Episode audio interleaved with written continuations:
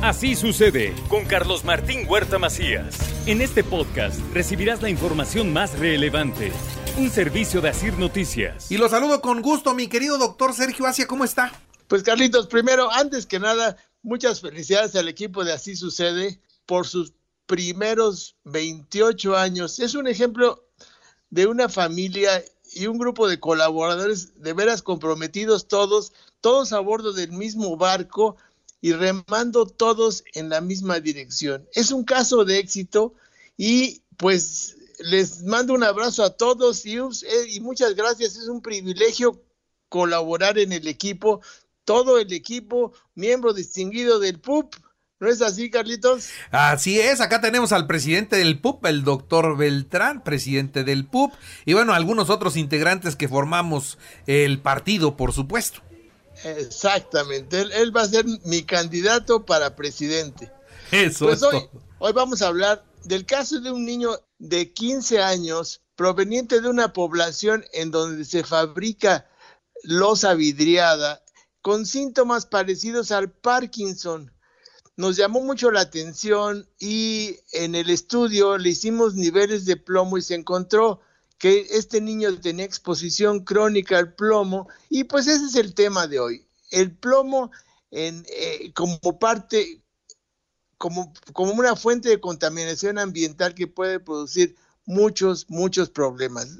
Recuerden que el plomo es un metal pesado, eh, muy, muy ampliamente distribuido en la corteza terrestre y que se utiliza frecuentemente en la industria automotriz, en la industria de las baterías, en la industria de las pinturas, él eh, está presente en las soldaduras, en mucho, mucho material y sobre todo en, la losa vidriada que, que, utiliza este elemento para darle ese acabado, ese acabado brillante que vemos en las ollas, en las ollas de barro.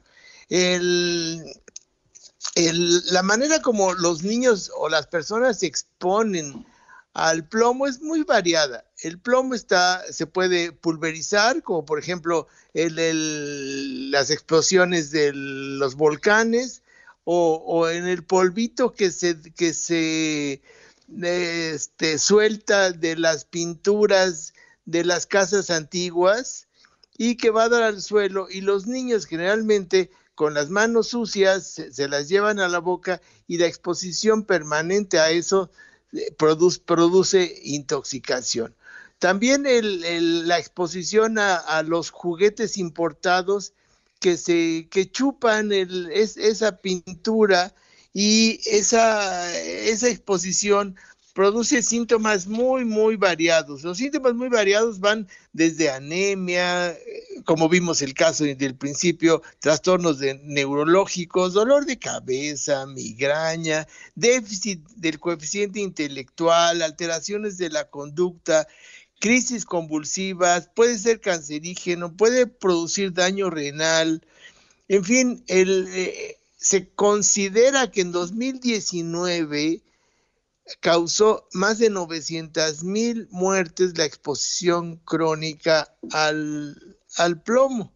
Entonces, primero, primero debemos reconocer que, esa que ese problema existe y sobre todo los médicos debemos sospecharla ante la gran variedad y los síntomas tan abigarrados de la intoxicación por plomo. Entonces, casi, casi cualquier síntoma puede estar puede producir intoxicación por plomo y puede producir daños muy, muy importantes, sobre todo en el embarazo, niños de bajo peso, niños prematuros, niños con, con microcefalia, o sea que no se les desarrolla el cerebro, niños con malformaciones, o, o niños que tienen muy, muy bajo, bajo rendimiento escolar con alteraciones de la conducta que no, que no sabemos por qué puede suceder. Entonces debemos estar pendientes y medir los niveles de plomo porque existe tratamiento. El tratamiento es un tratamiento muy eficiente, como el caso que, que,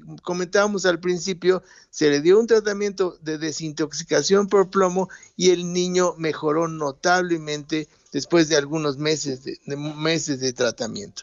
Entonces, la recomendación es de que los padres deben estar pendientes de las fuentes de contaminación por plomo.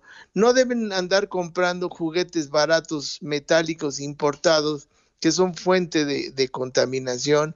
Debemos repintar las, las paredes, quitar, eliminar los, las eh, tuberías en las cuales se utiliza plomo y en la industria deben estar pendientes, sobre todo en la industria automotriz, en la industria metalúrgica, en la, en, la, en la plomería, deben evitar exponerse a soldaduras y a materiales con plomo. El plomo siempre es tóxico, no hay niveles seguros de plomo.